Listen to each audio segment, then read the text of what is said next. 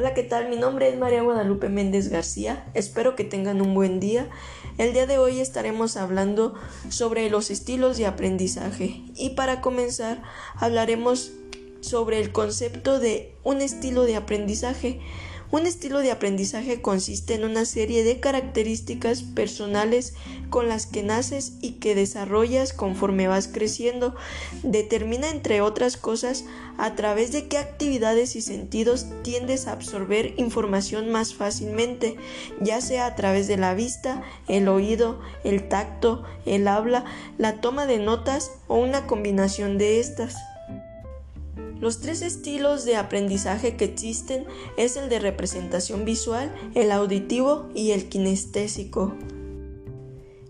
El sistema de representación visual tiende a ser el sistema de representación dominante en la mayoría de las personas. Ocurre cuando uno tiende a pensar en imágenes y a relacionarlas con ideas y conceptos, como por ejemplo cuando uno recurre a mapas conceptuales para recordar ideas, conceptos y procesos complejos. Por lo mismo, este sistema está directamente relacionado con nuestra capacidad de abstracción y planificación. El sistema de representación auditivo tiende a recordar mejor la información siguiendo y rememorando una explicación oral. Este sistema no permite abstraer o relacionar conceptos con la misma facilidad que el visual, pero resulta fundamental para el aprendizaje de cosas como la música y los idiomas.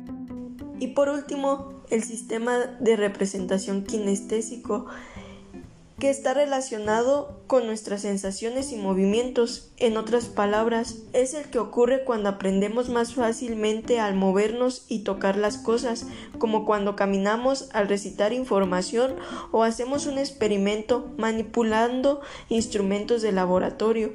Este sistema es el más lento que los otros dos, pero tiende a generar un aprendizaje más profundo y difícil de olvidar, como cuando aprendemos a andar en bicicleta. Pues espero que les haya sido de agrado este tema. Nos vemos hasta la próxima. Gracias por su atención.